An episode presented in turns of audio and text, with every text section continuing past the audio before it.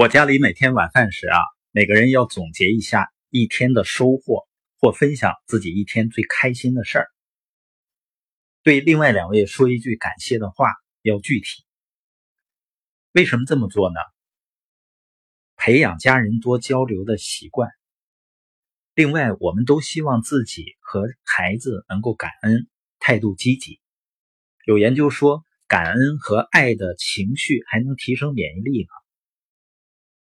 那改变从哪儿开始呢？从行为上开始调整。你每天告诉孩子要感恩，不如让他说感谢的话。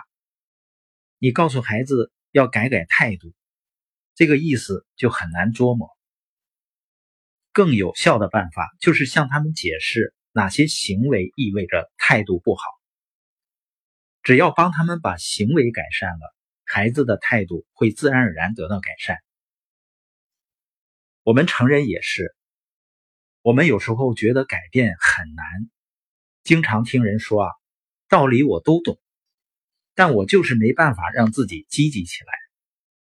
我明明知道该做一件事儿，但是总找不到感觉去做。你看，很多人总是先要找到感觉，然后再去开始行动。你如果不行动的话，你永远不会有感觉的。真正的改变就是从很小的一小步、一小步行动开始的。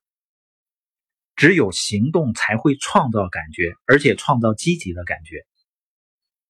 你要光跟着感觉走，你肯定感觉想玩游戏，想刷剧、刷视频。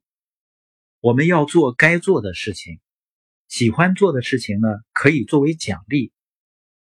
也就是说，我们想成为一个什么样的人？我们就努力的去按照那个角色去做事儿，模仿、学习、行动，然后慢慢的习惯就转换成我们自身的一部分。